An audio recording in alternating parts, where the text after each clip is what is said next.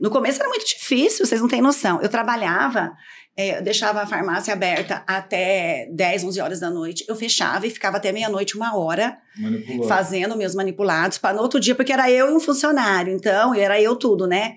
Então, para no outro dia Era eu ter eu lá empresário. tudo pronto para fazer. E eu trabalhava sábado e domingo, e hoje eu vejo muita gente falar: ah, eu tenho que trabalhar de sábado, eu tenho que trabalhar sábado à tarde. Gente, eu não tinha sábado à tarde, eu não tinha domingo.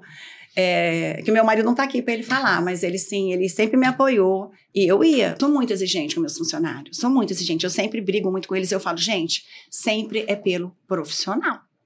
Né? Não leva pro coração. Não leva pro coração. Sempre é pelo profissional. Porque eu acho que a gente tem que ter capricho no que faz. Qualidade, eficiência. Porque senão retrabalho, você vai fazer de novo. Né? Então, sempre tem que dar o seu melhor. Quem me inspirou foi meu pai. Meu pai foi uma pessoa muito importante na minha vida. É, sempre me deu força, me ajudou. E sempre ele falava uma frase para mim, é, meninos, que eu acho assim bacana. Porque eu sempre gostei de estudar, sempre fui CDF. Aí meu pai sempre falava para mim, minha filha, conhecimento não ocupa espaço. Então eu tenho isso assim do meu pai para minha vida inteira. E sempre estudei muito, fiz muito curso. Às vezes, lógico, eu estava cansada, eu descansava, mas isso é uma lição de vida que eu tenho do meu pai.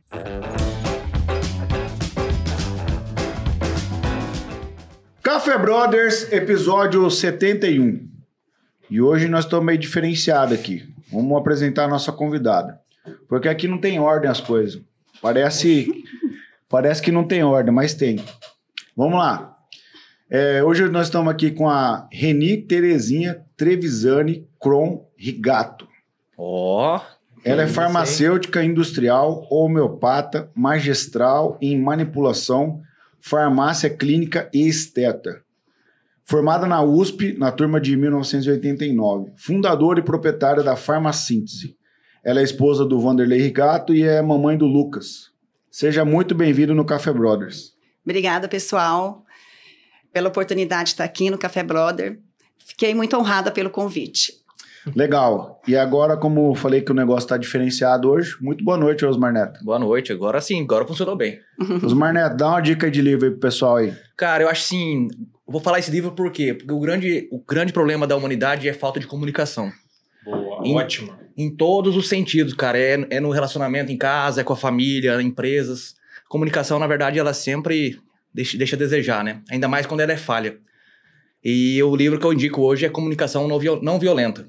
Opa, maravilha, hein? Boa. Seja muito bem-vindo, Álvaro Lanza. Rapaz, episódio 71. Faz tempo que eu não veio aqui, irmão.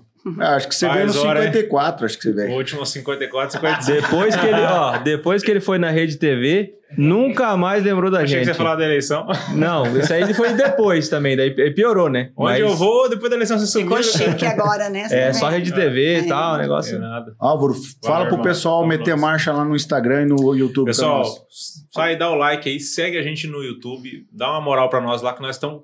E faltando isso aqui pra chegar a um milhão de inscritos, né? É, vocês estão pertinho. 999.999. Mas sei, quem, quem acredita sempre alcança, né? Verdade. Aqui, Verdade, cara. aqui já bateu, já, né, velho? Com Agora só lá. certeza. Instagram, vocês já estão lá já, sai de lá, toca no YouTube. Beleza. Zé, seja muito bem-vindo. Boa da noite. Sabrina. Muito boa noite. O estagiário tá na mesa hoje, hein? Faz dia que eu tô na mesa, eu tô sendo Já promovido, promovido, já, é hein? Você viu? Agora estagiário 2. Ele veio porque o alvo, até tá- botaram um alvo nas costas dele, né? Com certeza. Zé, fala dos nossos patrocinadores aí. Gostaria de lembrar dos nossos patrocinadores. Agência de Marketing Digital 454, Gold Cereais, Celerium, a internet mais rápida do que o pensamento, Olha, você viu? e Central Serviços, né? É nóis. Seja muito bem-vindo, nosso diretor. O diretor mais manco que nós temos no momento. Tiago Torada, dá um salve aí. Salve, boa noite. Galera, sem perder muito tempo, cara, porque hoje nós estamos com uma pessoa de altíssimo calibre aqui na mesa. Vamos meter marcha. Reni, como é que você veio parar no Maracaju City? Meu Deus. Então, Reni casei. Paulista. Paulista, nasci. Eu sou Nasci- paulista, eu sou nascida em Botucatu, né, no interior de São Paulo. Estudei em Ribeirão Preto. Aí trabalhei em São Paulo, na indústria. Eu namorei seis anos e meio com meu marido, e o amor é lindo, né? Aí ele casei e vim morar aqui. Mas quando eu conheci Maracaju, super engraçado, né? Ele já morava aqui, nós éramos namorados, e ele me trouxe para conhecer Maracaju. Gente, Barbaridade. não. Aí quando passou, em, quando passou em Rubilha, gente, vocês pensam Só isso? É, nós somos casados há 32 anos, vai fazer esse ano, imagina. Atrás, lá pra trás. Quando passou em Rubilhante, eu falei, gente, isso aqui é cidade faroeste. eu via, juro pra vocês, Os aquela cidadezinha, sabe aqueles capinzinhos voando? A cidade, o que eu achei mais doido, assim, era a cidadezinha, tudo, é, aquele tetinho é, quadradinho, assim, sabe? E vi aquele capinzinho, eu falei, gente, onde que eu vim parar, né? A hora que eu cheguei em Maracaju, eu desci do carro, nunca me esqueço. Eu tava com, com um shortinho branco, uma camiseta, passou aquele vento, e me trouxe em agosto, gente. O Nossa. céu ficava vermelho, passava aquela terra, assim. Meu cabelo ficou duro de, de, de terra. Eu falei, bem, acho que eu não quero casar. Eu lembro que eu desmarquei meu casamento duas vezes. Sério? É. Por esse motivo de ter vindo pra Maracaju? Quando eu conheci aqui, gente, pensa bem, eu me formei. É feio. Não, é, Não, mano, a não, mulher gente. saiu de São É, São é, Paulo. Ó, eu, eu, é. eu estudei, morei em Botucatu, daí eu estudei em Ribeirão Preto. Aí eu fui fazer meu estágio da indústria, depois conto isso pra vocês, em São Paulo, Na capital. capital, é. E aí de lá, eu vim conhecer pra cá, né? A mulher Aí. da Avenida Paulista, velho. Gente, a hora que a hora que eu juro pra vocês, eu falava assim, isso aqui é cidade do faroeste, isso aqui né, era um monte de terra. Eu lembro que eu- as, as, te- as, as ruas eram tudo cheio de terra, porque as caminhonetes, quando chovia, trazia aquele barro, sabe? Mas também o Vanderlei foi me trazer em agosto, né, gente? Mas, ô, Reni, deixa eu falar, mas esses seis anos e meio que você ficou com ele antes, depois, antes de casar, né? Lógico. Claro. Ou você já tava, você já tava aqui em Maracaju ou não? Não, não. É, eu, eu fiquei, eu namorei seis anos e meio depois que eu casei, né? É, Mas porque- ele, ele trabalhava, eu conheci o Vanderlei quando eu entrei na faculdade. Eu conheci ele em Botucatu, ele fez faculdade em Botucatu, ele fez agronomia em Botucatu. Né? Então eu namorei ele durante a faculdade, ele né, foi, tra- trabalhou em outros lugares, e daí quando ele veio pra cá, e depois de seis anos e meio, eu tava me formando, ele queria casar. Né? E aí que eu conheci Maracaju. Que ano É. que foi isso, Ani? Ah, Lastê, imagina, 32 anos atrás. 91 que eu casei. 91. Mas Porque- isso deve ter sido em 90, né? Que eu desmarquei o casamento. É, eu perguntei justamente, tipo, calcula seis anos de Maracaju naquela época. Você não tem como imagina. aguentar, né? Não, e, e- e, assim, super engraçado, né? Que daí ele falou assim: não, bem, a gente vai para Maracaju e nós vamos ficar só dois anos. Depois a gente. Eu falo que ele me deu golpe. Depois a gente Você acha muda, tá aqui? né? Mas hoje eu amo Maracaju, gente. Eu vou falar uma coisa para vocês. Foi difícil, porque é muito difícil você sair do, do, né, Do- do de um estado, ritmo, né? de um ritmo que você tem. Porque alguém tinha que abandonar, né, Álvaro? Alguém, né, Xandó? A gente, Tem alguém ceder, tinha que né, cara? começar e vem pra cá, né? E aí eu vim pra, pra Maracaju. E tudo tem um propósito, né? Tu tem um propósito, né? Aí eu comecei a prestar concurso. Aí eu falei, ah, eu vou fazer um concurso. É um concurso em Campo Grande, é, de farmacêutico no estado. Passei, gente. Passei no concurso do estado. Aí eu falei assim, gente, mas como que eu vou assumir? Era estrada de terra. Como que eu vou de Maracaju? Vanderlei queria que eu morasse aqui. Como que eu vou assumir?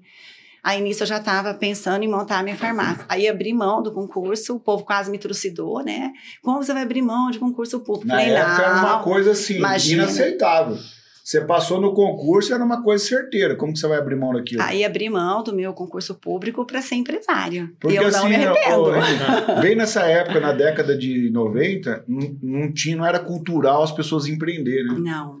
Era algo assim, muito arriscado e tipo assim, não faz sentido nenhum. E assim, ainda mais uma mulher, né, gente? É, tinha muito homem, muito homem, gente. Então, assim, foi muito difícil.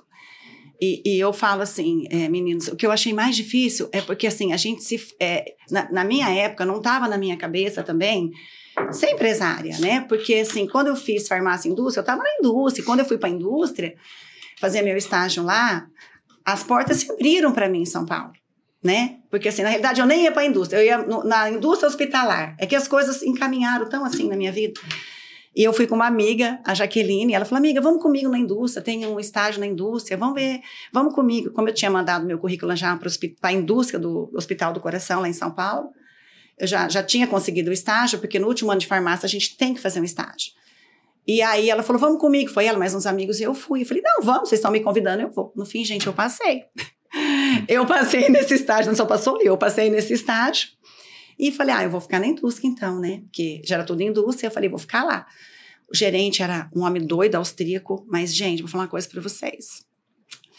Se ele escutar isso aqui, eu vou falar. Roberto Mainardi é o nome dele. Foi a minha primeira escola de vida profissional. Aprendi muito, paulada. muito com esse cara. Não, aí eu aprendi assim, é, não só, gente, é, a parte é, técnica, sabe? É, é, eu aprendi a, a, Como é que eu vou falar para vocês, assim, usar o termo certo? A ter mais confiança em mim, naquilo que eu tô fazendo, no meu serviço, sabe? Porque ele, ele teve uma, uma questão super interessante, assim, que a gente. Naquela época a gente não tinha tecnologia, celular, nada, né? Então tinha um aparelho que a gente tinha que fazer análise, porque eu trabalhei com pesquisa e desenvolvimento de produto dentro da indústria.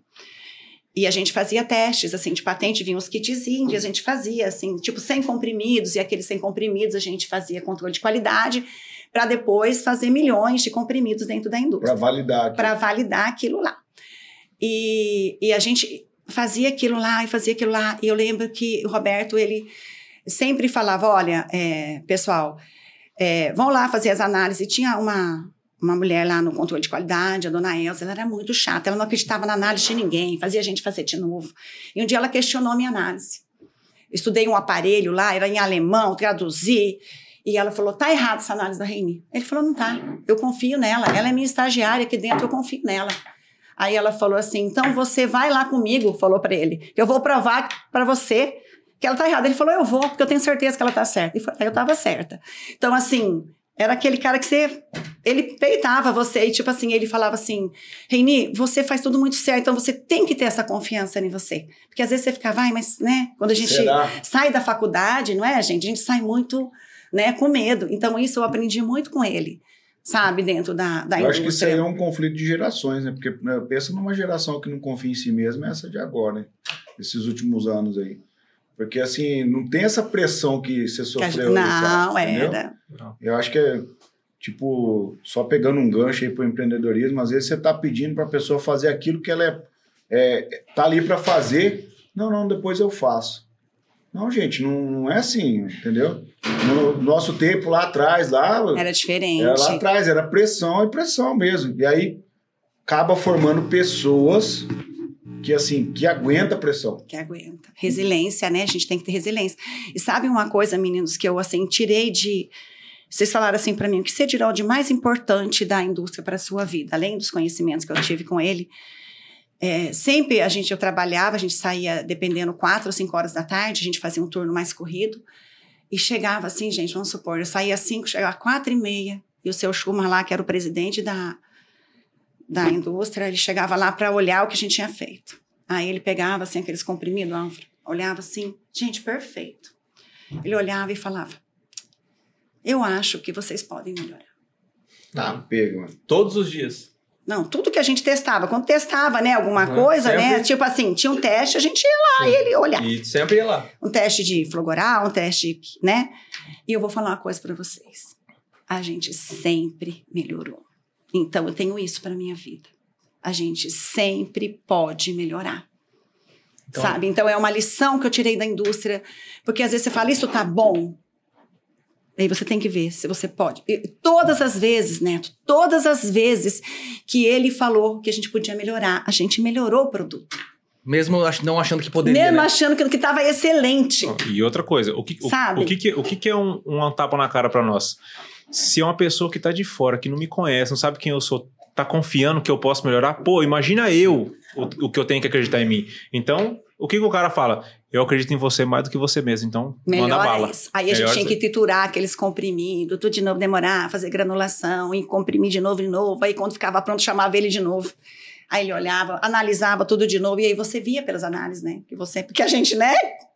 Não falei que vocês podiam melhorar. Então, assim, isso é uma coisa que eu tirei da indústria de lição para minha vida. E é legal também disso aí, questão do exemplo, cara. Porque assim, ela, ela já chegou falando que assim, que ela aprendeu duas coisas lá. A questão da confiança e a questão da, da melhoria contínua, né?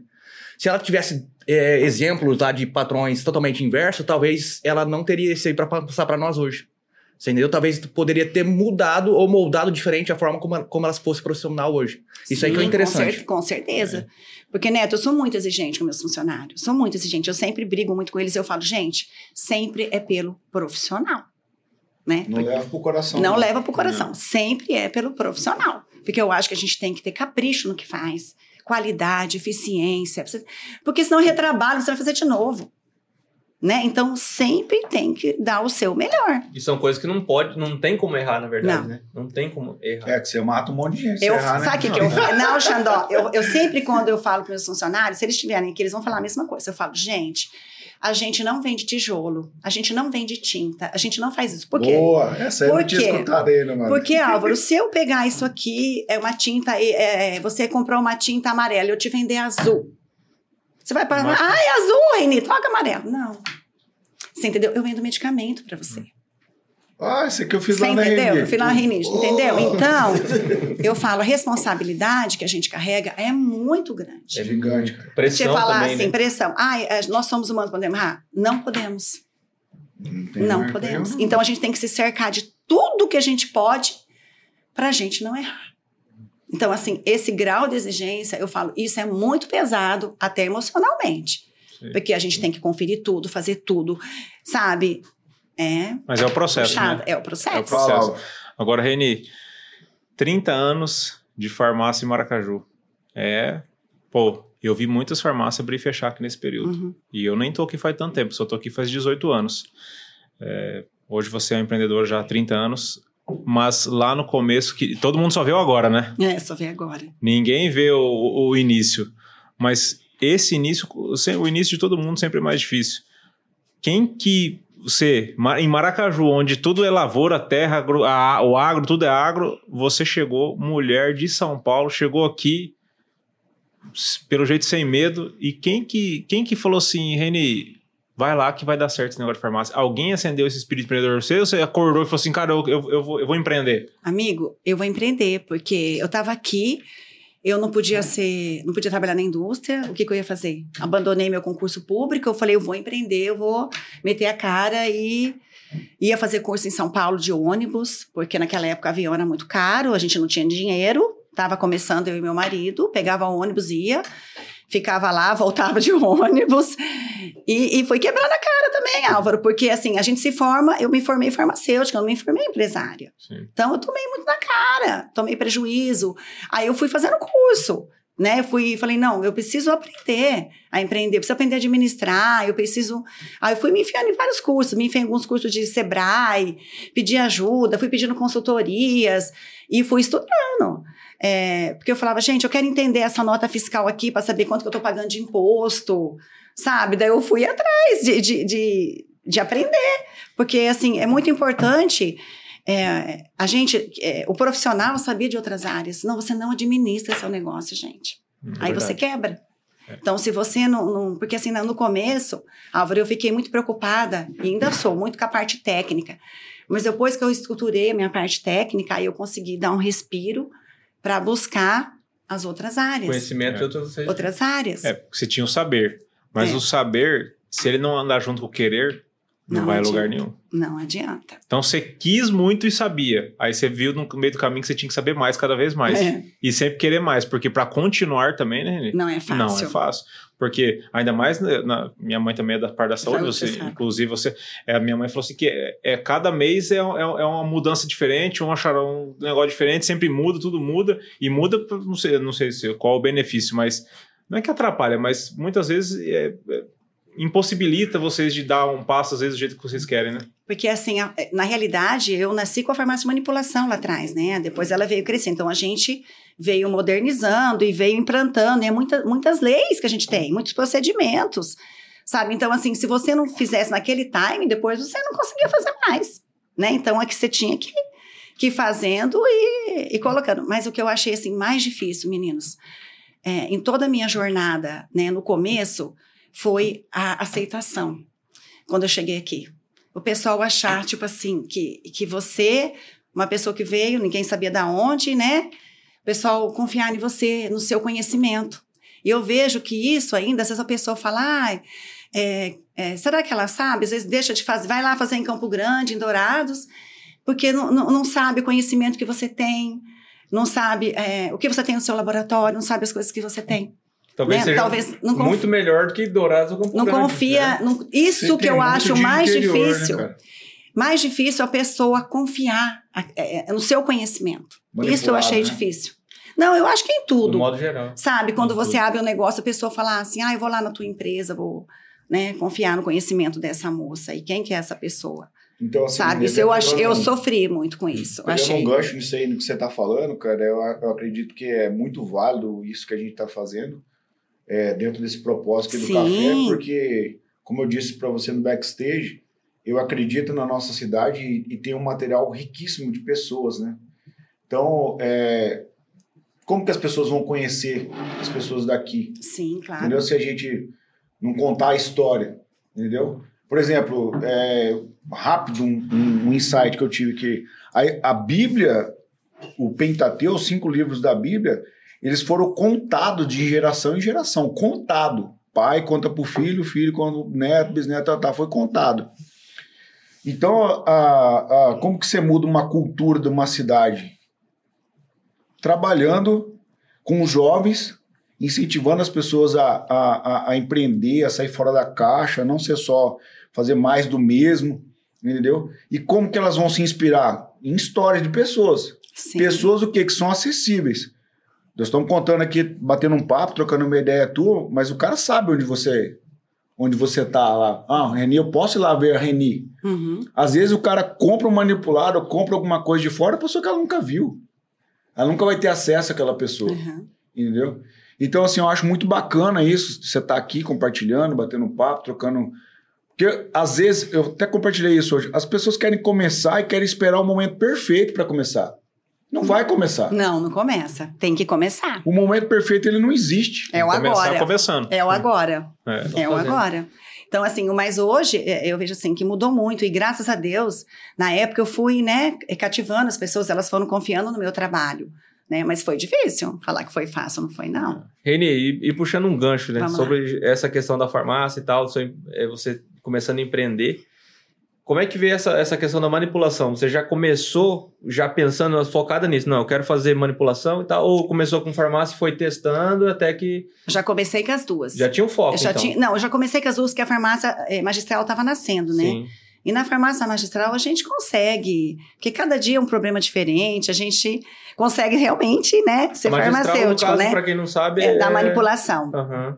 E no começo era muito difícil, vocês não têm noção. Eu trabalhava, eh, eu deixava a farmácia aberta até 10, 11 horas da noite. Eu fechava e ficava até meia-noite, uma hora, fazendo meus manipulados para no outro dia, porque era eu e um funcionário, então era eu tudo, né?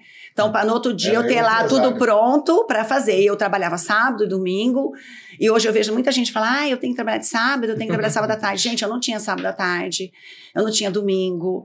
É, que meu marido não tá aqui para ele falar, mas ele sim, ele sempre me apoiou e eu ia, sabe? Porque eu falava assim: não, gente, é o tempo que eu tenho para fazer minhas formas. Aí eu sempre prometia para depois, para dar tempo de eu fazer, né? Porque. Passa né? amanhã que vai estar Vai pronto. Né, Xandó? Ai, Porque não eu- tinha outra pessoa, era eu tudo, né? Então, assim, isso eu trabalhei muito, gente, muito mesmo. Ô, Reni, então aproveitando esse, gancho também que o Vardinho falou, a questão da, da questão da manipulação.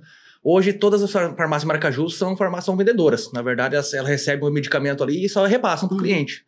É, Eu queria que você pudesse falar dos processos da manipulação. Por quê? Porque eu, eu acredito que não, é, não deve ser fácil, né? Se fosse fácil, qualquer farmácia teria, né? Assim. E aí, eu acho que é bom você falar do valor do seu trabalho nisso aí, como é que é feito, a questão, às vezes, até de.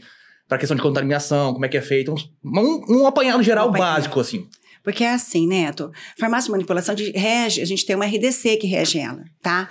Com um monte de procedimentos, desde para você entrar, para você entrar na paramentação, para você colocar seu jaleco, sua luva, tudo tem um procedimento. Tudo tem que é um procedimento para você fazer, é um procedimento por escrito. Então, assim, você pensa bem, onde a gente vai fazer medicamento, você não pode ter contaminação de nada. Todo mundo tem que estar paramentado, jaleco. Os jalecos eu não deixo. Touca, luva. Touca, luva, máscara. óculos. É, não pode. é, se vem, vem com a roupa de casa, tem que trocar, porque tem um vestiário para trocar, máscara, luva. E aí, tudo assim, tudo é checado antes. Depois você vai fazer uma forma, você tem que checar aquela dosagem. Não é porque o médico passou aquele absoluto, né? Então a gente tem que checar se aquilo está dentro da literatura, né? Porque assim, se não tiver, a gente tem que entrar em contato com o médico, falar, ó, doutor, é isso mesmo que o senhor quer, porque não está dentro da literatura. Aí tem o processo de é, da gente encapsular, de colocar dentro das cápsulas, calcular a quantidade de recipiente que vai, tem o processo da pesagem, colocar no frasco, tudo para lembrar. E tudo isso parece muito simples, mas na realidade não é, Neto. Então demanda tempo e é artesanal, é um processo artesanal. Embora a gente hoje tenha um laboratório, eu tenho encapsuladora semiautomática que abre e fecha, que ajuda a gente. A gente tem um, um homogeneizador que consegue quebrar as partículas do pó para ficar mais fininho para a gente colocar, mas não deixa de ter o manipulador ali né, para a gente pegar aquele pó do princípio ativo com recipiente e colocar dentro das cápsulas. Aí tem o peso médio, a gente tem que conferir. Você faz 60 cápsulas, conferir se o peso médio delas estão de acordo. Caramba, Né? mano. Antes de você liberar. E outra, mesmo tudo isso, a gente tem análise mensal de água destilada, água da torneira, a gente tem análise da substância, a gente manda é, cápsula pronta para fazer análise, para ver se tá, tá lá 5 miligramas, se é 5 miligramas mesmo. Então, a gente tem um custo elevadíssimo dentro do nosso processo Olha aí, pessoal, você magistral. não, você não sabia, agora você tá sabendo o que, que rola por trás da É manipulação. Você você imagina assim, ah, eu vou lá pedir um medicamento. Chega lá, tá pronto. Né? Ou Não. pede amanhã, vem buscar. Você não vê, imagina olha o tanto de processo que tem para fazer, sei lá, 30 cápsulas. Isso aqui foi uma aula de preços versus valor. É, Exatamente. é. Simples assim. Uma pergunta. pois Essa. Fiquei curioso agora. Tá. Se chegar algum dia a automatizar totalmente esse processo aí, vira igual todos ou não? Tipo assim, vira igual o industrializado ou não? Porque você falou que é um processo, vamos colocar assim, Artesanal. artesanal. Então, é, Existe essa possibilidade de ser automatizado totalmente ou não? Eu acho, é, Álvaro, depen- depende, assim, se, é se tem uma farmácia que tem uma demanda gigantesca, de repente, eu acho que pode automatizar, de repente, Já determinado existe. produto. Existe uma, encapsulado, uma encapsuladora que ela faz muitos comprimidos ao mesmo tempo. Existe, mas eles, as farmácias usam quando é uma demanda muito grande de um É, produto só. Tá, vamos supor assim, eles fazem, sei lá, é, Aspirina. Aspirina, é, sei lá, é, mil comprimidos, aí eles têm uma encapsuladora que já sai mais rápido aquilo. Uhum. Mas, independente, todo o processo tem que ser conferido e partir da mesma Todo. né, gestão toda. Você tem um público específico do, do manipulado, assim? É, é, é, é- é idoso, é jovem, é criança, é médico? Que, que É tipo quem de gente? lê, é quem é entendido, é quem estuda, porque tem tudo isso aí, né? É, porque, Gente. tipo assim, qual que é a diferença de eu ir lá comprar um fármaco para um manipulado? Hoje eu tenho, hoje eu atendo toda a classe, xarope, pastilha de criança, eu atendo todo o público, Xandó. Porque assim, depende, os pediatras também passam bastante medicamento xarope para criança. E o legal é que dá para individualizar, né? Às vezes a criança não consegue tomar aquele sabor, aí a gente faz outro sabor. Aromatiza. tal. É, muda, legal. né? Aí cápsula, o idoso não consegue tomar aquela cápsula, a gente põe no sachê, sabe? Faz Pô, gominha. pai. Tipo, então a gente personaliza consegue. a É personaliza parada. flaconete. Então a gente personaliza. E o comprimido de nuvem é feito mesmo para os idosos? Oi? Ah, é, O compre- lá- tem uns amigos que chamam que, não- que é aquele que não tem nada dele, que é os idosos. Placebo? O placebo. Então, eu faço placebo só com prescrição médica. Sim. Só se vem o médico autorizando. Ué, como Mesmo assim? assim, O cara toma um... Toma um Psicológico, não é Psicológico. entendeu? Psicológico, É um medicamento autorizado. Geralmente é os mais idosos, né? É, tem, tem, é, é, é Criança raro. também é raro a gente, é raro eu pegar placebo. Quando o médico às vezes, né, pede para fazer um placebo, porque às vezes está fazendo consumo, né, psicológico ou, né, ele fala então vou dar um placebo, mas eu só faço com prescrição. Ah, Renê, Porque senão vai falar, "Ah, você fez um produto e não tem nada, já pensou? É. Não dá, né, gente? ô, Renê, e outra coisa.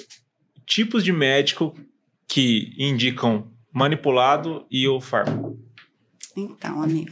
é não, complicado. porque eu não sei. Se, se, se, se for seguir pelos filmes, os médicos indicam o fármaco. Ah, o fármaco, porque, né, puxa, É, puxa a sardinha. Mas não é a mesma coisa, assim, por exemplo, assim, não tem mais uma- a mesma matéria-prima? É a mesma, a gente compra da mesma impor- importadora, Neto. É a mesma matéria-prima. Então, assim, tem médicos que, que passam. Eu tenho, assim, várias prescrições de vários tipos de médicos. Tem médicos que gostam de passar, tem médicos que não. E a gente sabe que hoje em dia também tem a parte da indústria farmacêutica. Indústria Antes que tá dava, é, né? dava. Porque o médico é, fala assim, ó, compra dessa marca, desse coisa, Ah. desse, nessa rua, rua tal, dá até o GPS pra você... Pra você Não, e, a- e às vezes, antigamente, eu não sei agora como é que tá rolando isso com os médicos, eles ganhavam muitas viagens, né, promoções de alguns laboratórios, depois isso meio que foi, É, eu né, mas não tenho- são todos os médicos que Eu tenho aceitam essa isso, experiência, tá? ô, Renê, Não são todos os também. médicos que Ah aceitam. lá. Mas é com peça de máquina.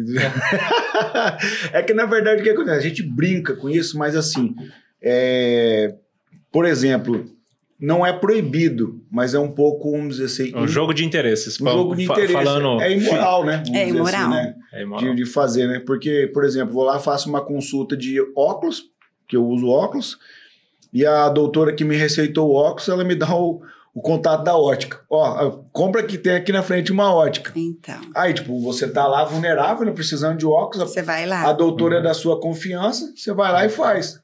Aí, então, se, não é proibido, mas é um pouco antiético, vamos dizer É, assim. mas né? não são todos os médicos que fazem isso, né? Sim, claro, a mas, gente só assim, fez um comentário. É, mas porque- é igual eu falo pra vocês, é isso acontece. Né? Isso acontece muito. E- é igual comissão, né? É igual comissão. De É. Eu não dou comissão é, para médico, para o médico. Para médico, não. Não dou. Porque assim, isso- é, discussão que eu interrompendo senhora, porque assim, Álvaro, então eu vou dar comissão para indicar, ele, ele vai me dar comissão para indicar paciente para ele, não é justo, é o meu trabalho. Então eu não concordo, para mim, é, eticamente isso não é correto. Legal, eu E acho, se me pede, eu já corto, eu falo, eu não trabalho dessa maneira. eu acho legal esse Mas já, já aconteceu dela. assim de a Já. pessoa chegar e aí, Já vamos aconteceu fazer de- uma parceria e tal. Mas né? claro, Sempre- até hoje Claro. funciona assim, né? Uma Não. parceria aí. isso aí acontece em todos. Todos. Não, isso com certeza. Com certeza, certeza. todos os setores, cara. Isso aí é, infelizmente, sei se é um desvio de conduta do, É. do brasileiro, Não, é, mas esse é do brasileiro. Isso Mas sempre, sempre tem querendo alguém Ser ganhar humano, mais. né? querer- Por exemplo, assim, ó, vou citar um exemplo. Ó. Eu fiquei sabendo hoje que você comprou uma creatina pra mim, só pra poder Uhum. colocar. Você comprou uma creatina pra mim esse tempo atrás, né? Aí fui ver, fui ver no Facebook, hoje o laudo dela foi reprovado por 55%. Ou seja, 55% da creatina eu tô tomando o quê? É, né? Eu não pesquisei essa Pô, como você comprou Mas, mas é, o- é onde eu quero chegar, é, eu vou falar uma coisa pra vocês. Não lá. existe milagre, É. tá? Não existe milagre em preço, tá? É, que nem a gente tem fármacos, a gente tem vários fármacos, a gente tem fatores de correção, é, porque a gente tem que corrigir aquele fármaco para puro, corrigir água, corrigir cinza. Então a gente analisa o laudo, tudo isso é feito antes da gente estar manipulando o produto. Então, quando às vezes a pessoa fala assim, ah, eu fui comprar um produto, ah, deu tanta diferença. Você pode ter alguma Renê, não porque foi assim, ó, corrigido, alguma coisa. E é igual isso daí, porque eu, eu compro creatina pura Aí, ó. para a gente manipular. E, e é totalmente diferente o nosso preço de custo. Eu estava comentando isso com meu filho, né? Que a gente De estava custo já é olhando. diferente. de custo já, é diferente. Então, assim, essas daí, né? Então, lógico que não vai ser pura. Tem alguma tem mistura, mas tá no laudo. Porque Essa- às vezes você olha, tá lá, né? Eles põem lá pequenininho. Mas você imagina, não é reprovar por 5%, é por 55%. então você tá usando 5 gramas ali, 2,5% você tá jogando fora, ou você tá tomando uma porcaria que não serve pra nada. E Por outra, isso tem que ler. e outra coisa, por exemplo, trazendo para um contexto mais simples para quem está nos ouvindo e assistindo entender, o café tem uma tolerância de 2% de impureza. Ou seja, pode ter qualquer coisa lá Pode dentro. qualquer coisa. E esse café torrado é pior ainda. E quem nos Entendeu? ensinou isso aí foi o Tamioso. Tem que dar o crédito pra ele. Eu tava junto com você. Entendeu? Eu É, lembrei agora. Manda, manda um abraço pra ele, né? Nosso é, amigo americano aí. tá lá no- Saudades, tá. amigo. O- Vamos, daqui a pouco vai virar meme isso aqui. O Tamioso não tá, porque ele tá indo lá e eu tá. É. entendeu? Mas assim, cara, tudo tem um valor, tudo tem um preço. Como é que tá preço. vendendo barato demais? Você tem que desconfiar Então também. não é, né? né? Isso que eu falo, você tem que desconfiar sempre, né? Tudo- Olhar, procurar se informar, ler, né? Porque hoje que a internet dá um Google, como diz, né? A gente procura É, tudo. Tudo que é barato demais, você tem que desconfiar, né? Entendeu? Rani, eu queria puxar um assunto contigo aqui, que eu acho que é uma coisa que ninguém vai perguntar, né, cara? Primeiro, eu queria te dar os parabéns em, em relação ao seu incentivo ao esporte, né, cara? Porque eu sei que você patrocina um atleta ali, o, o Guilherme lá, Sim. e aí achei muito bacana isso da tua parte, é, porque não é muito cultural da nossa cidade, né? E eu vejo ali que, bom, a gente treina lá junto lá na academia, ele sempre tá falando, fala, ó, galera, vai lá na, na farmacêutica e tal, ela faz os manipulados. Como é que foi essa, essa experiência tua aí de, de patrocinar um atleta? É legal, não é legal? Nossa, é muito bom. Teve é, um menino que fazia ciclismo também. É, uma vez também ele foi lá, a gente patrocinou ele. E depois veio o Guilherme. Eu conheci o Guilherme, ele estava começando. Ele falou: Ah, Inipsa, eu falei: Não, vamos te ajudar, vamos patrocinar. Porque eu vi, assim, muita força de vontade nele. E a história dele é muito bacana, né, gente? Ele já teve aqui com a gente. A história dele é muito bonita. E assim foi uma parceria muito bacana, sabe? Ele é uma pessoa assim que ele me pergunta, eu falo, ó, Guilherme, isso não é legal, né? Eu acho que você tem que, né, conversa com o seu médico sobre isso. Ele é uma pessoa que ele escuta o que a gente fala, ele vai atrás de aprender, então foi muito interessante. Legal. E assim, é, porque isso aqui vai che- chegar longe, cara. Provavelmente outras pessoas vão te procurar lá pra trocar uma ideia nisso, cara. Porque eu faço questão de, de falar sobre o esporte. Porque o esporte, cara, ele transforma a vida das pessoas de alguma forma, né, cara? Eu achei muito legal a sua atitude, porque acho que falta um pouco no comércio de Maracaju acreditar mais no esporte. A gente vê um pouco mais do mesmo, assim, sabe? Ah, patrocina o MAC ali e tal. Mas tem atletas com grandes potenciais aqui na cidade e eu vejo que ficam um pouco fora. Eu queria te dar os parabéns mais uma vez por essa iniciativa aí. Obrigada, Xandó. Renê, é o seguinte, a gente, né, tá, estamos caminhando aqui no, no, no bate-papo, só que é, todos nós aqui, nós temos pessoas que, que nos inspiram, que nos, né, ajuda a ser quem nós somos de, de alguma forma, direta ou indiretamente. É, conta para nós aí quem que é a pessoa que te inspira a ser uma pessoa melhor ou te inspirou a ser uma pessoa melhor. Quem me inspirou foi meu pai. Meu pai foi uma pessoa muito importante na minha vida. É, sempre me deu força, me ajudou e sempre ele falava uma frase para mim, é, meninos, que eu acho assim bacana, porque eu sempre gostei de estudar, sempre fui CDF. E como, quando eu era criança, eu era muito agitada. Aí, então, eu, a minha mãe, eu ia no vôlei, eu estudava piano, eu cantava no coral, né? Então eu estava fazendo um monte de coisas. E às vezes é, minha mãe falava assim, ah, e, e, estudava na escola. Aí às vezes minha mãe falava, eu ficava horas estudando quando eu queria passar no vestibular. E minha mãe às vezes, minha filha vai descansar um pouco. Ou eu, ah, não, mãe, deixa eu estudar. E meu pai sempre falava para mim, minha filha, conhecimento não ocupa espaço. Então eu tenho isso assim do meu pai para minha vida inteira. E sempre estudei muito, fiz muito curso.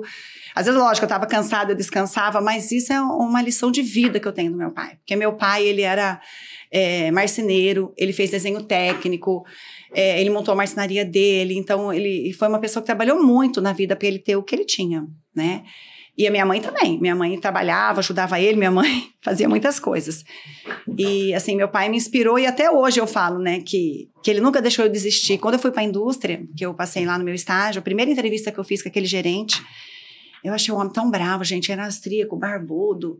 Aí eu entrei no carro do meu pai lá em São Paulo, falei: "Pai, eu acho que eu não, não gostei desse homem, não vou me dar bem com esse homem, porque a entrevista do cara, gente, vocês não têm noção. Ele, por que, que você veio aqui? Por que, que você gosta de medicamento? Eu estou olhando seu currículo aqui, você era. A tua nota de alimentos é melhor de medicamentos. O que, que você está fazendo aqui? Sabe, assim, nesse nível, entrevista. Eu, não, porque eu gosto, ok e tal. E eu falei, ai, pai, não gostei daquele homem. Aí meu pai virou para mim e falou assim: minha filha, você nunca foi de desistir das suas coisas. Você realmente quer desistir desse estágio? como quem diz, né? Acordo pra vida, né? Você, daí eu pensei e falei, não, não quero desistir, só tô reclamando, né? Mas eu não quero desistir. Então, mas assim, ele sempre foi presente. E eu falo assim que é, eu tenho muita saudade do meu pai, porque meu pai morreu afogado. Ele veio pescar aqui no Mato Grosso, quando eu estava montando farmácia. Então, assim, no começo da, da minha vida profissional. E Desculpa, gente. Não, e aí. Não, não, então, assim, é, ele sempre me deu muito apoio, nunca deixou desistir das coisas, sabe? Eu falo assim que, que meu pai assim foi um, um exemplo de vida para mim, né? Tão forte que te apoia até hoje. Tão né? forte que me apoia. E eu falo assim, sabe, Álvaro, às vezes, quando eu tenho algum problema, né? Eu falo assim, ah, eu tenho saudade do meu pai, que ele sempre tinha a frase certa, a palavra certa, na hora certa. Então, meninos, vocês que são pais, vocês, olha. Ela tem, você apertou. Preservem isso de vocês, porque assim, para mim faz muita falta isso. Tá? É, agora, Desculpa, falando nisso, hoje a, a figura paterna, na sociedade que a gente tem, ela ficou bem não apagada, uhum. mas ela, ela mudou de foco, né? Uhum. Claro que a mãe tem um amor, um carinho, aquele aquele amor diferente, né? Aquele, aquele ensinamento diferente. Mas a figura paterna, eu sempre, eu sempre tive esse, esse mesmo olhar que você. Eu acho que faz toda a diferença. Por mais que os pais fazem muitas coisas erradas, né? Muitas coisas que, muitas coisas que nos marcam erroneamente também. Mas aquilo que eles fazem de bom marca tanto quanto como as coisas erradas também. É, e hoje as, as mães ela não, elas não conseguem entender uhum. esse, esse efeito que a, a, figura masculina ela tem que fazer mesmo. Eu também, eu, tipo assim, as coisas, as poucas, o pouco convívio que eu tive com meu pai, ele me deixou, ele me, se me marcou de uma forma que eu também não tenho meu pai desde os 17 anos, só que quando eu me deparo com um problema assim muito difícil, é ele que eu lembro. Engraçado isso, né? Poucas frases que, tipo assim, é como se ele no subconsciente dele falar assim, cara, eu vou falar esse negócio pra esse guri, daqui 30 anos ele vai usar. Então, a É figura, impressionante isso. a né? figura paterna, igual você, você falou, você deu um conselho para todo mundo aqui muito bom. Vocês que são pais têm que, têm que tomar cuidado com a, a direção que você dá para seus filhos. Porque essa direção de dentro de casa é ela que faz a diferença. E não é no dia bacana, não. No dia que você for traído, no dia que mentirem para você, no dia que você estiver sozinho, é dessa pessoa e é, é, é esses ensinamentos que você vai lembrar. E lembra, viu, gente? E lembra, eu, eu falo assim que meu pai morreu numa tragédia, né? Ele veio pra cá e sabia nadar e caiu no rio, morreu afogado, demorou quatro dias pra achar o corpo. Então, assim, foi. Minha mãe ficou tempo sem vir pra cá, só veio depois quando eu fiquei grávida do meu filho, tive meu filho. Então, assim, foi muito difícil, né? Essa, essa parte. E na época, assim, eu fiquei muito triste, porque eu que tinha pedido pro meu pai vir.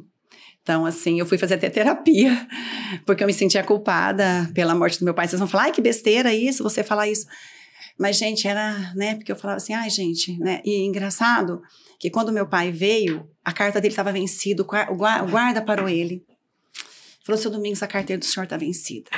E ele pôs minha mãe no volante do carro, minha mãe nunca dirigiu caminhonete, minha mãe veio dirigindo. Depois trocou de lugar com a minha mãe e veio de novo. Aí veio, veio para pescar, e aí falei, pai, não vai pescar. Parece que a gente estava adivinhando, vai pescar. Não, eu vou. O rio tá muito cheio, pai, choveu. Não, eu vou pescar. Aí chegou lá e não tinha o barco lá no rio dele. Parece que não era para ir, não é para voltar, gente. Olha como que Deus manda sinais. E aí o amigo dele foi, arrumou um barco. Até hoje ele fala para mim, Rainha, eu me arrepentando de ter ido a- atrás desse barco. Falei, imagina, não tem nada a ver uma coisa com outra. E aí eles estavam, meu marido estava junto, uns amigos, e esse barco virou, cada um caiu de um lado do barco, e de repente, a hora que vira, ele sumiu. Tipo assim, coisa muito rápida. Meu pai sabia nadar, sabe? Então, o que mais, assim, demorou quatro dias para achar, minha mãe quase morreu, então foi muito traumático Reni, pra gente. Eu- se, eu- Assim- se eu puder agregar um pouquinho nesse assunto aí, espero que não vou atrapalhar, tomara que não. É, Reni, essa, essa culpa você não precisa carregar. Não, eu sei que É, não, hoje é- não, né? É que assim, é que assim, às vezes a gente o que a gente poderia ter feito de diferente para evitar o que aconteceu, É. né? E isso aí, querendo ou não, não é. A gente, a gente fez o que era possível no momento, entendeu? Você queria ele trazer perto, você nunca pensou que fosse acontecer isso aí, né? E só para também finalizar esse assunto, o, que, o pai da gente é o nosso primeiro heró- herói, Sim. você entendeu? E quando o pai é o verdadeiro herói, ele dura o herói pra vida toda, bicho, um cara, é o exemplo que, que, que arrasta, né? Como muitos pais acontece, o pai é o que se torna o primeiro herói, mas depois por N erros, né? Por má conduta, ele acaba de de- deixar de ser o herói do filho. Cara, isso aí é uma dor também pro filho que não, não tem explicação. Então, assim, a gente, tem que, a gente tem que cultivar essa questão do pai herói que se torna o herói até o final da vida, né? Que isso que é importante. Com certeza. Legal. Eu quero, assim, como, a gente tá tocando nesse assunto tal, né, cara, e como foi uma perca repentina, e, e o meu papel aqui é fazer a pergunta difícil às vezes, mas fica à vontade para responder. Tem alguma coisa que você queria ter dito para ele que não deu tempo de dizer? Eu sempre falei que eu amava meu pai, mas eu queria ter falado de novo: eu te amo, eu te amo, eu te amo. Então, assim, galera, quem, quem tem o teu pai vivo aí, né, cara? É, no caso, eu, eu não tenho minha referência mais que é o meu avô, mas é, se você tem essa pessoa, valoriza, chega junto, dá um Sim. abraço, dá uma rasteira, joga no chão, rola. faz- Engole o orgulho, às vezes você tá É. chateado por alguma Ou coisa. se que você não fez. tem, pega o telefone agora. Se tá ouvindo esse podcast, pega o telefone agora, dá um pause no podcast, liga pro teu pai, fala, pai, vamos você e tal, tamo junto, vamos tomar um café, vamos pescar, vamos sair, vamos fazer alguma coisa junto.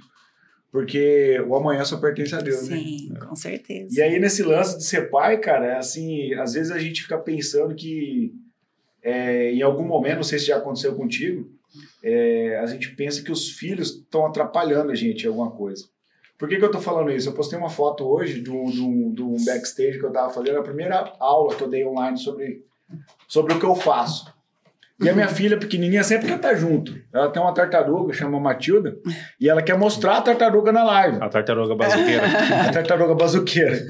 E aí, e aí o que que acontece? Eu, eu montei, tipo assim, o que eu tinha lá em casa. Falei, eu vou fazer e que se exploda.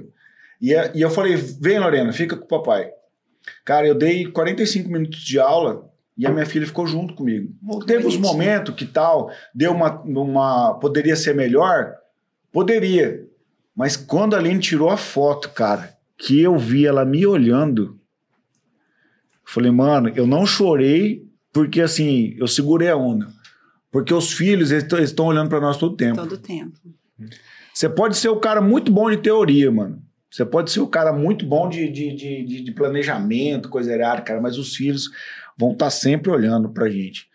E assim, hoje que eu sou pai e vendo você falando do seu pai, eu trouxe pra mim isso. Que um dia minha filha vai estar falando isso de mim. Vai. Entendeu? Ela vai falar assim, puxa, cara, meu pai é um cara. Você sabe, Xandó, que é tão engraçado assim que é, a gente pensa, eu não sei se vocês são assim, eu sempre, eu nunca achei, nunca pensei que meu pai fosse morrer. Parece que eles eram eternos. Eu sempre é, tive meu pai e minha mãe assim, como eu achava. Nunca passou, gente, na minha cabeça que um dia eu ia perdê-los. Até aquele momento.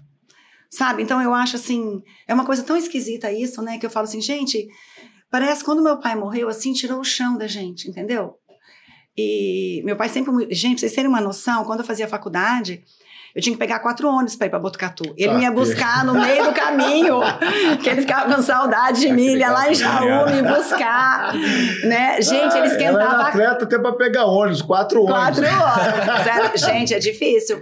E meu pai, quando a gente era bem pequena, ele, gente, nós somos assim, três meninas e um menino. Meu pai esquentava a cama para as meninas dormir, pra gente dormir. Meu pai levava a gente no colo, esquentava a cama. Uhum. A gente foi toda mimada.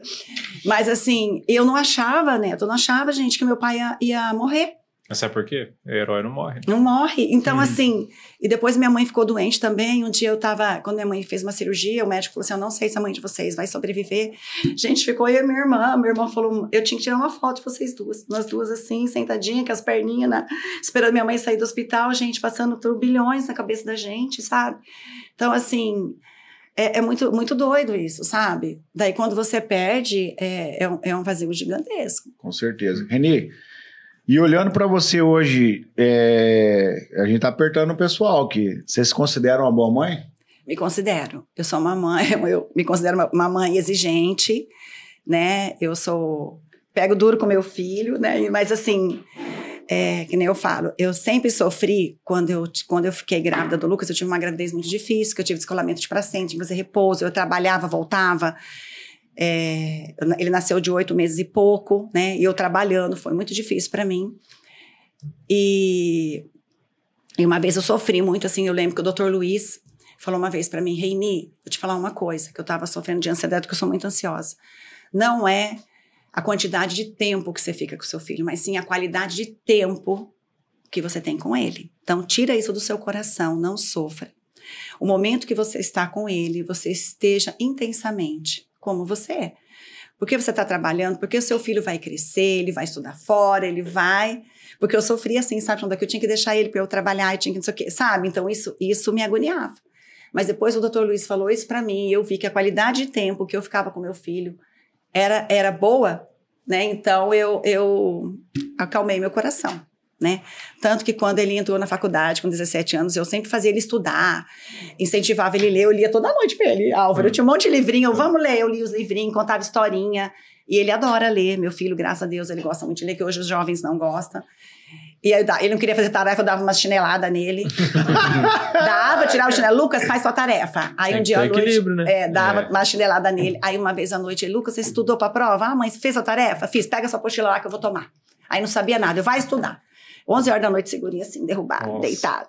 E ele, pai, a mãe é tirana, a mãe é do Não. Hitler, porque ela é nazista, que ele falava que é o alemão do meu pai. E eu nem aí, Lucas, vamos? Nunca mais. Aí, quando ele passou com 17 anos, ele virou pra mim e falou: Mãe, ainda bem que você batia em mim, deu umas chineladas em mim pra eu estudar. Aí. Porque eu tava mesmo, mãe, fazendo manha. Então, assim, né, isso daí pra mim foi uma, Nossa. uma recompensa, assim, no meu Caramba, coração, aí, sabe? ó, Você vai meter a chinelada. Não, não, não é pra vocês meter chinelada, não, mas Não, é. em- lá em casa, Olha aí, não pode. lá em casa, eu acho que quem, é, quem vai ser bravo é alemão mesmo. Minha esposa. Alemão, ó, não. Eu já agora, agora eu já, eu já tô vendo que não. Não vai? não, não, vai. eu, eu já converso conversar com ela na barriga, já, já começo a dar uma tremida no beiço. Ah, Porque eu falo assim, ó, ele tinha tarefa, meu filho, é sua tarefa, é o seu compromisso, né? Então você tem que fazer isso. Depois você vai brincar, mas você tem que fazer.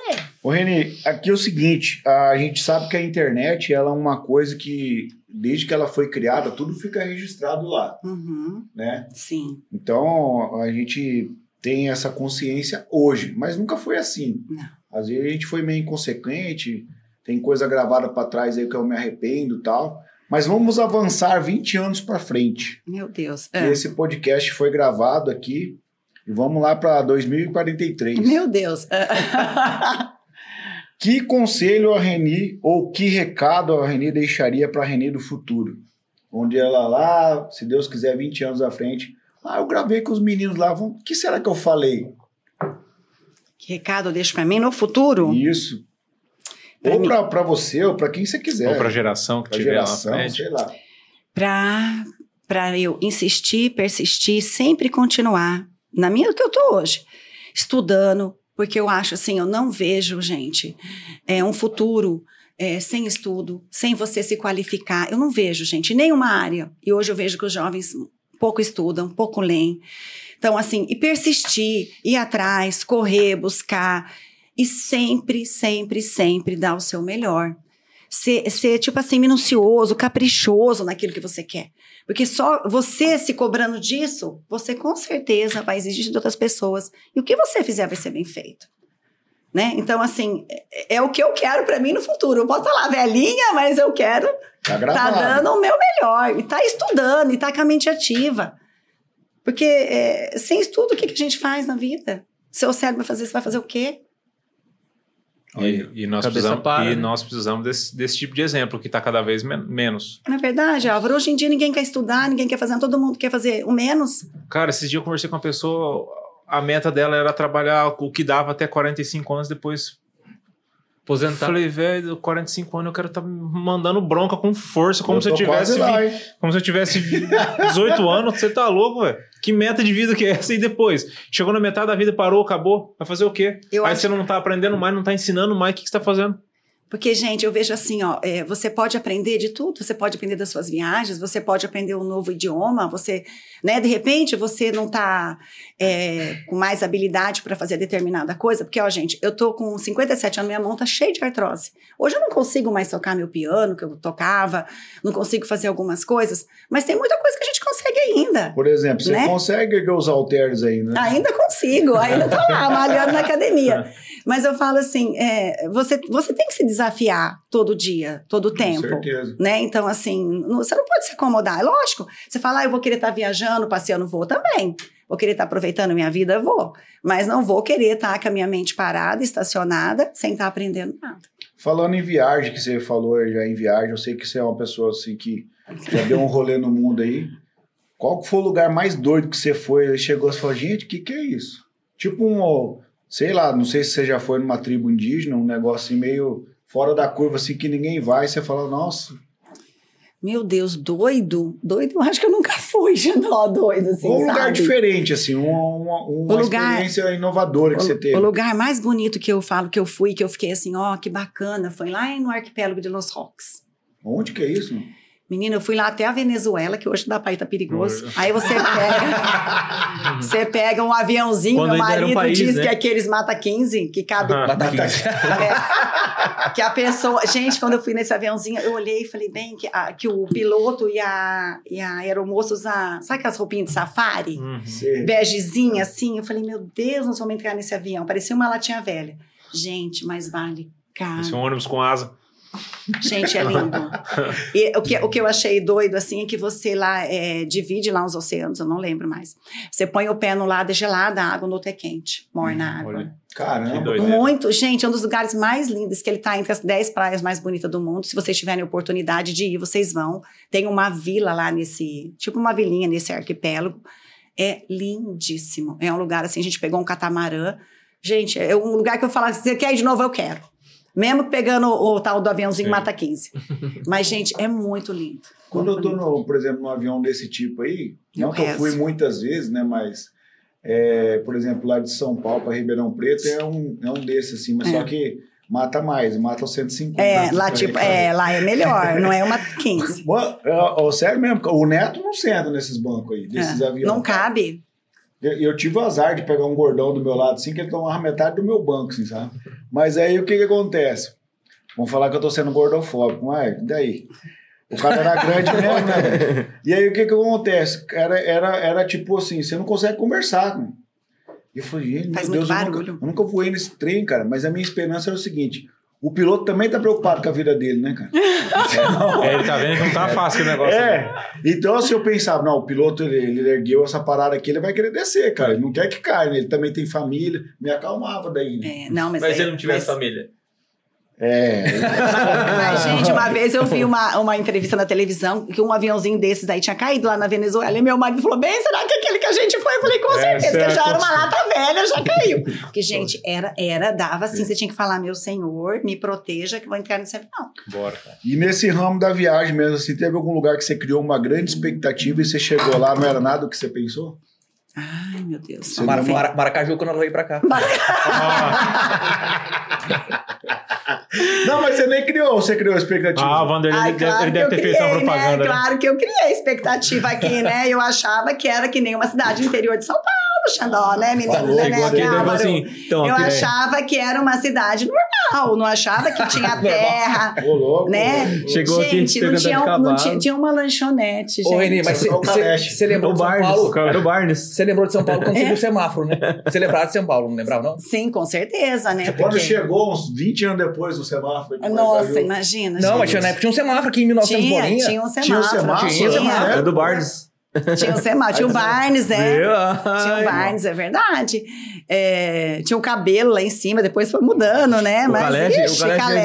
nossa. Tirando Maracaju, tem algum lugar que você foi? que Rio você Brilhante. Rio Brilhante era mais feio que aqui?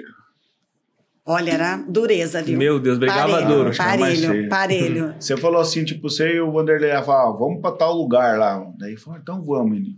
Aí você chegou lá e falou, nossa, o que nós estamos fazendo aqui? Que lugar ruim. tá Vista aqui." Alegre. Já chegamos? Ai, Não, gente. fala pra mim Eu pra vou falar. mim não. Não, gente, quando eu, quando eu fui uma vez pra. Olha, o povo de lá vai me esganar, ainda bem que já fechou. quando eu fui pra. Me falaram tanto de ir pra Itaparica no Clube Médio. Gente, eu achava que aquilo era top demais. Taparica é o quê? É, é- é uma, é uma ilha lá na, na Bahia. Ah, eu tá. achava que era super legal, que eu via as fotos Maragogi, na assim, internet, né, né? o- Lindo. Falei, ah, eu quero ir lá nesse Taparica do Clube Médico, que bacana. Caro pra caramba, eu fiz meu marido comprar pra mim de presente. Falei, vamos. Gente, a hora que eu cheguei lá, eu olhei aquilo lá, falei, meu marido, meu Deus, onde a gente vai parar? Odiei, achei horrível. Mas depois me acostumei, né? Porque eu já tava lá, já tinha pago, já comecei a gostar, né? Mas, gente, o primeiro impacto foi assim. eu- sabe quando você. Mas eu vou falar, nem era, nem era é, ruim, é que, é que eu idealizei pelas fotos que eu Você vi. comprou o cartão postal e achou Eu comprei. que é. que era sabe assim, isso. que você compra aquilo, Igual né? você pede um lanche e é ruim. É. Fala assim, nossa, gastei meu dinheiro com isso. Não, É. gente, porque assim, quando você compra lá, você vai pra Cancún, Caribe, você compra, você tá, você tá vendo que o mar é daquele jeito. Você chega lá, o mar é azul, você chega lá, o mar é verde. Gente, o mar lá não tinha mar.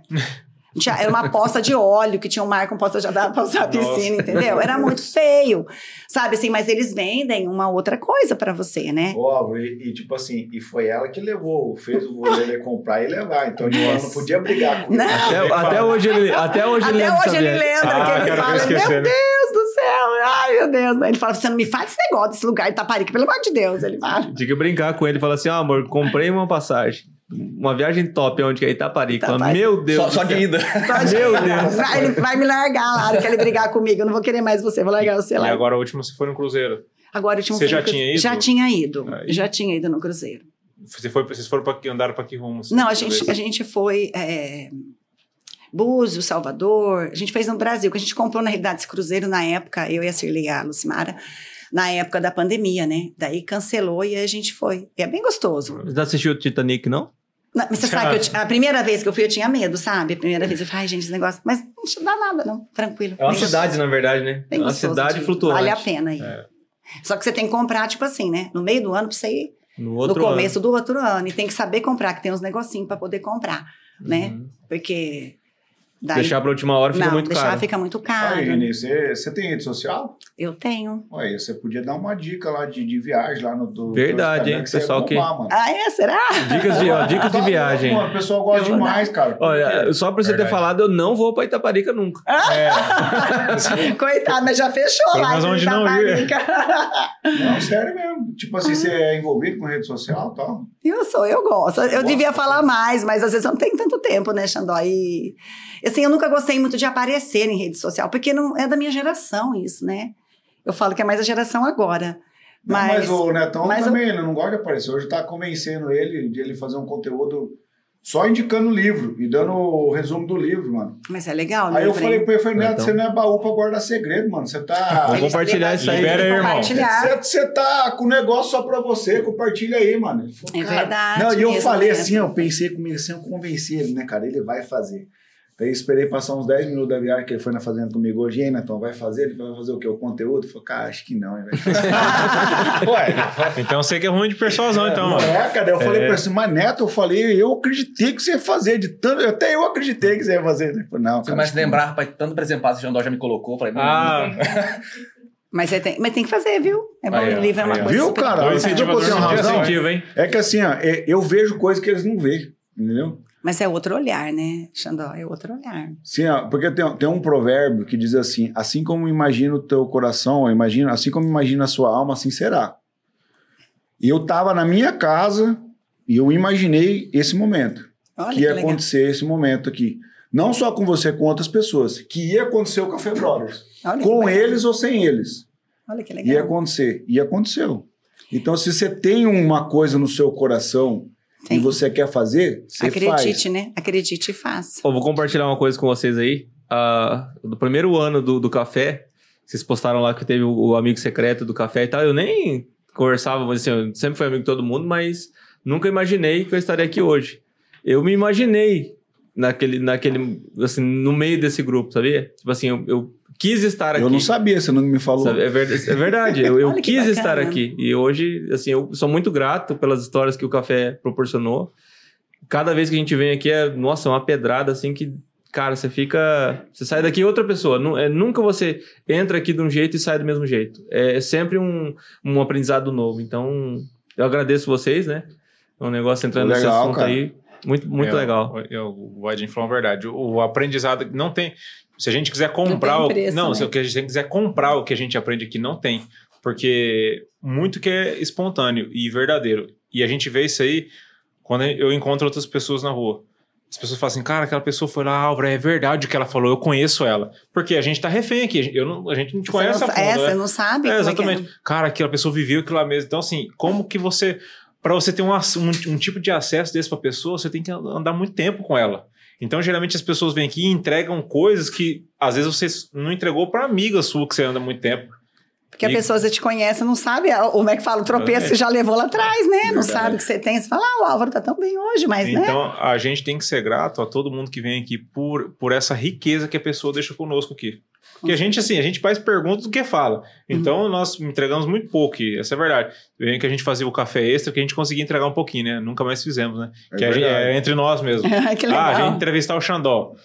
Aí foi, A gente não fez porque acabou os convidados. Só foi, tá faltando Netão. Só Netão foi ainda- eu, o Álvaro, daí os caras pegam e falam, pô, cara, não sei o que, tal, não vai dar, eu acho que eu preciso. Aí nós ia entrevistar o, o nosso diretor, sofreu um acidente, agora ele falou que ele tá. Contundido. Mas é mais uma história pra ele tem contar, você né? Tem que Nossa, entrevistar mais um ele, conteúdo. porque essa história é bacana, Mais um conteúdo de superação, Com né? certeza. É outro podcast. Reni, é o seguinte, cara, é, a gente está caminhando para o final. Eu vou fazer uma pergunta assim. é, às vezes, pô, poxa, você é, mete marcha demais pro dramático. Não é que eu Uhum. meto marcha demais pro dramático.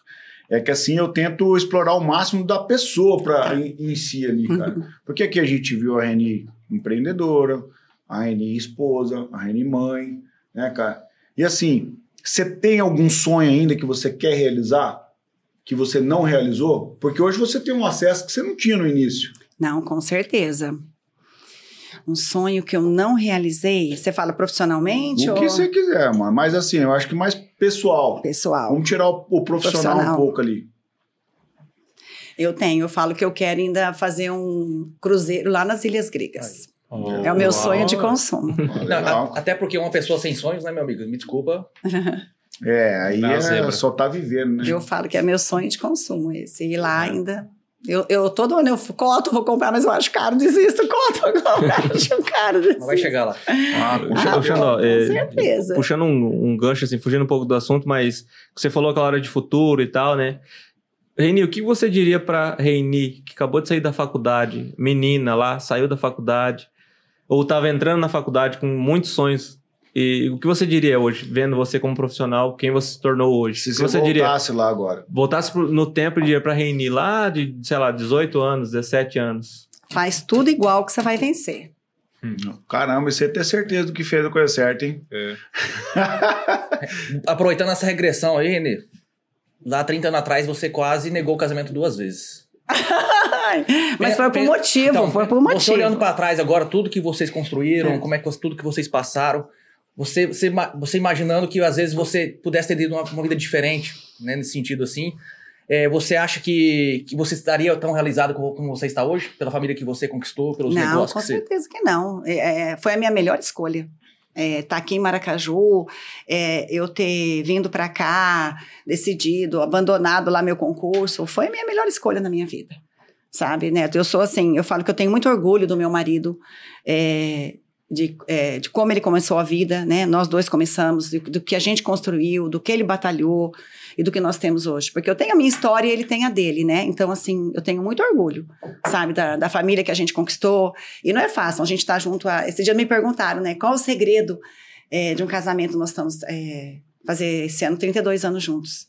Falei, primeiro a gente tem que se amar. E tem que ter muita é, resiliência e muita paciência um com o outro. Porque são duas pessoas criadas diferentes, né? Que estão ali namoradas, a gente sempre namorou junto, longe, depois, né, casou. Então, assim, não é fácil, né? Lógico que a gente tem os, as brigas e as coisas, mas a gente sempre procura resolver e estar tá junto em prol da nossa família. Wendy, eu percebo E- assim, ó, é que eh, todo casamento que você vê que tem longevidade, e é um casamento real, não é um casamento de faz de conta, eh, eu percebo que a mulher tem uma admiração pelo marido, cara. Mas você conhece, você conhece? Não conheço. Mas é, é muito fácil. Uma mulher honrada busca um homem honrado. Então o Vanderlei, se você conversar com ele 10 minutos, você percebe por que a Reni falou isso aqui agora. Entendeu? Então, assim, ó. E eu acredito que muito casamento, desculpa perdão a palavra, vai pro pau, porque daí a mulher perde a admiração, mano. É. A mulher perdeu, perdeu a admiração acho do é homem, cara. Eu acho que o, o trem foi pro ralo, mano. Que o homarada mole que tem, aí, velho. Vai tomar banho, cara. Os caras. Banana. Banana. E assim, eu, eu falo isso, cara, porque eu faço algumas coisas eh, dentro do meu casamento que eu percebo que a minha mulher é melhor diferente.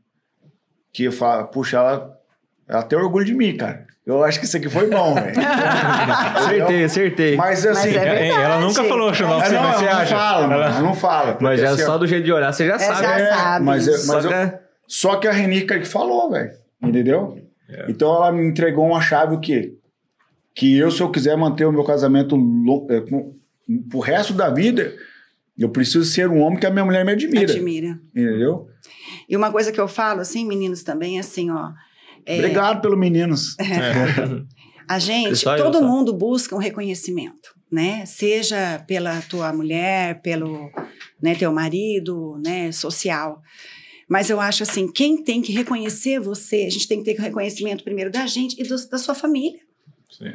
Sua família é, é, é- é a primeira pessoa que tem que valorizar você. Porque se você não se sente valorizado pela sua família, Tá errado. Né? Perdeu. Então, eu, eu, eu tenho isso comigo, né? É, dentro das minhas leis cristãs, porque eu fui criada no catolicismo, e o Vanderlei também, nós buscamos isso. Então, eu, eu penso isso. A gente tem que ter união da família, valorização da família, a gente tem que estar em família, colocar os primos em famílias em contato, eles têm que se gostar, lógico que briga, mas tem que se gostar. Então, a gente tem que ter essa admiração e valorização, não só entre nós e entre nossa família. Legal. hein? Lança a braba aí pra, pra Reni. Ai, socorro. É isso. Ai, Socorro. socorro. Ah, a braba nem anda mais tão brava ultimamente, né? Aham. O povo- Nós vamos ter que É, arrumar que você, outra você braba. abandonou a gente. É, é, agora volta com a É que, Braba, na então. verdade é o seguinte, eu O larguei a Álvaro braba. tem um esquema. O retorno da Braba agora. Eu larguei a braba pro, pro Vadinho, ele. Eu avacalhou tô- brava. É que, eu tô, é que eu tô aprendendo ainda, né, cara? Um dia eu vou chegar lá. Mas calma. Você tá do lado do mestre dos mestres aí, velho. Se você não aprender do lado do homem você vai aprender Não, do mas lado eu tô de quem? aprendendo, calma. Tem que, é, esse negócio vai com o tempo, você vai moldando, né? Então, um Aí, dia eu vou chegar lá. Você viu que o Xandão monta um storytelling do, do, do café aqui, né? A Uhum. gente começa sempre querendo, assim, saber da vida profissional da pessoa, Sim. porque faz parte, tá? Tá intrínseca junto com a nossa vida pessoal, ainda mais você, né? Que é empreendedor, empreendedor não adianta querer dividir a vida também que não tem como. É, verdade. Ah, não, eu desligo meu telefone às 5. Então, é, geralmente tá é uma coisa só. E depois a gente faz as perguntas pessoais. Essa pergunta sempre para nós, para nós do café, ela é a mais importante de Uhum. todas. Por mais que ainda bem que você é uma pessoa de sucesso, bem-sucedida e tal, em, em todas as esferas, a nossa pergunta final sempre para nós faz a, a maior diferença, que é saber que o que você acha de você mesmo. Que é quem é Reine Rigato? A Rainha é uma, Rainha é uma mulher que lutou muito para ter o que ela tem hoje. Que ela perseverou muito. Gente, não foi fácil, tá? Mas é uma mulher que tem orgulho dela mesma. Eu tenho orgulho da minha família. E é uma mulher que tem as bases em Deus. Eu tenho uma frase: tudo posso naquilo que me fortalece. Amém. Eu tenho esse, esse salmo e ele caminha comigo. E é uma coisa que eu tenho dentro de mim, né? Isso é uma coisa que eu tenho dentro de mim. E eu tô sempre buscando, igual eu falei para vocês, ser melhor, né? Caramba, mano. Então, essa é a Reine. Na ponta É, da é. língua. Mandou Bom, margem, velho. Eu sempre falo por último, hoje eu vou falar primeiro, que a coisa está um pouco fora da ordem aí, mas é o seguinte. Essa frase que você disse, é, posso todas as coisas naquele que fortalece, foi o apóstolo Paulo que disse, e é tão lindo o contexto desse, desse, desse versículo. E tem tudo a ver com a tua vida. Sim, claro. Porque ele fala assim: eu aprendi a viver com pouco e também a ter fartura. Aí ele fala: posso todas as coisas naquele que me fortalece. Então eu estou diante de uma pessoa aqui que já teve que pegar quatro ônibus para estudar. para estudar, entendeu? Caminhou por alguns caminhos um pouco obscuros, que em algum determinado momento da vida perdeu sua referência de fortaleza Sim, é bem isso mesmo. teve que se reinventar, teve que se refazer, né? E uma pessoa que casada, tem um filho e tal, mas que nunca, bus nunca parou de buscar ser uma pessoa melhor, sendo a sua melhor versão. E hoje aqui eu tô com a Reni 2023. É. Zé, dá suas considerações aí do café. Como diz nosso amigo Álvaro, uau. Cara, que mais um episódio pra conta que, cara, a gente sai daqui nas nuvens. Reni, muito obrigado por ter aceitado. Eu achei muito interessante você aceitou de primeira, assim, que geralmente a pessoa vem, não, mas como é que é e tal, não, eu- bora, como é que vai ser e tal, Uhum, onde que é, então, Reni, muito obrigado, eu, eu fiquei muito feliz de te conhecer, Obrigada. é, desejo tudo do bom e do melhor para você, que você Obrigada. possa continuar estudando, aprendendo, se reinventando. Então, muito obrigado. Eu que agradeço. Netão, considerações do Não, EP, eu Netão. tô pensando numa reflexão aqui. É, se você orgulha dos seus pais, se você orgulha das pessoas que estão ao seu redor, amigos, parentes, você, se você orgulha de todo mundo ao seu redor, cara, não tem como você ficar aquém disso aí, mano. Você precisa, aí você acaba se sentindo orgulhoso de si mesmo, cara. Porque assim, se você você quer estar do lado de todo mundo, né? Se você vê, cara, todo mundo como um baita de um exemplo, não tem como você não seguir aquele exemplo, cara. E a, e a vida da Renê é assim, cara. Você vê o, é o orgulho dos pais, da, da família, do que ela construiu, de si mesma. Então, assim, cara, tudo foi, foi forjando ela da maneira que ela é, em cima das pessoas que ela teve contato. E assim, eu, eu- o que me prendeu desde o começo, além da parte trágica que você trouxe, que acaba, a gente acaba remetendo muitas coisas, muitas lembranças, você falou sobre confiança, você falou sobre qualidade, você falou sobre família, você falou sobre Deus, você falou sobre todos os pilares que eu considero importante no ser humano, Uhum. né? Que, que é vital pro ser humano, que quer o bem.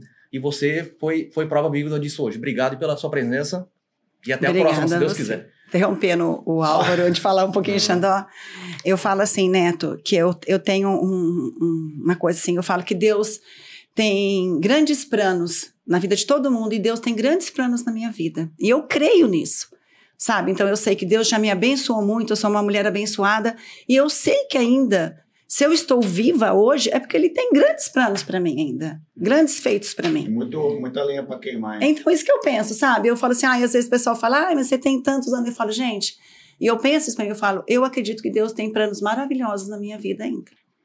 Amém. Com certeza. Álvaro Lanza, considerações finais do EP. Quando você disse que ter orgulho de si mesmo, eu acho que eh, falta muito isso nas pessoas hoje. As pessoas estão se amando pouco, se admirando pouco e se respeitando pouco. É por isso que elas não se Sim. orgulham de si mesmo. Às vezes parece que é, é, ah, não, não quero falar isso porque parece arrogância de maneira Não. nenhuma. Quando você sabe quem, o, que, quem, o que você passou, quem você é e o que você quer pra si, você se orgulha de si mesmo. E de se orgulhar de si mesmo não é falando só do, de hoje, é o orgulho da trajetória. Da trajetória, sim. É, e- esse é o certo. A gente não se orgulha apenas do momento de hoje, o dia, o dia de hoje, a quinta-feira de 2023. Não. Não. O orgulho é da trajetória. Então, assim. Conheci, eu já, eu já ouvia falar de você desde 2008, quando eu conheci o Vanderlei, fazendo negócio com ele lá atrás. atrás, Ele né? fazia, não, porque Reni, porque, ah, cara, se você. esse- do jeito que ele falava, você já via que é, a gente percebe quando a família tem uma base sólida. Aí minha mãe te conheceu, né? Sim, Trabalhou, nossa, trabalhou com você. É. Cara, como minha mãe te admirou, e minha mãe Hum. admira poucas pessoas também. Então, assim, ela falava muito de você, ela falava muito do seu espírito de liderança. Uhum, Então, assim, você vê como é que são coisas que saltam nas pessoas, né? uhum. Você, ela falou assim que a tua energia, você chegava lá, o negócio, a, A farmácia, a, farma- a farmácia mudava. Então, como que hoje você chegou a- com esse espírito tão vivo em você? Uhum. Então, com certeza, você falou assim, os planos dele, ao meu ver, apenas começaram. Sim, eu também penso assim. Apenas começaram. começaram. É, não, não existe, não, não tem data. A data de validade que a gente coloca aqui não é a mesma dele, né? Porque a vida são ciclos, né?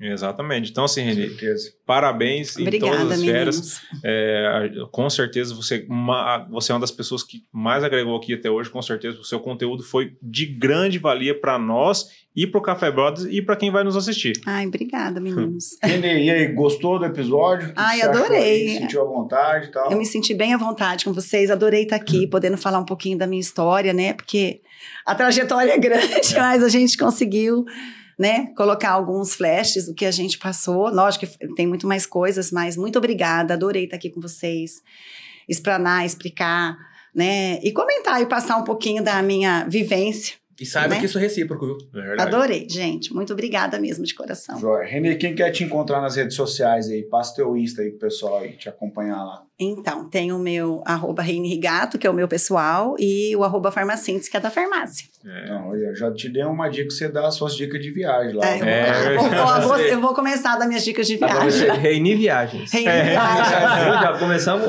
Vamos, vamos falar com nossa agência de marketing para criar um, é, um Hum. bannerzinho e tal. né? Cara, Ô, pessoal, galera cafezeira, então siga a gente no Instagram, né? Se inscreve no canal. Estamos finalizando o app. Aqui em cima vai ter um QR Code da nossa associação que a gente apoia, ou a AMAR, ou a AMAPEC, que é a associação que cuida das pessoas com câncer aqui na cidade de Maracaju. E a AMAR é a associação que cuida das crianças com autismo aqui na cidade. Olha. Muito obrigado por ter ficado com a gente até o final. Se você gostou, dá o like, compartilha, manda para todo mundo e valeu, cafezeiro. E para nossa convidada, O que, que ela merece? Obrigada.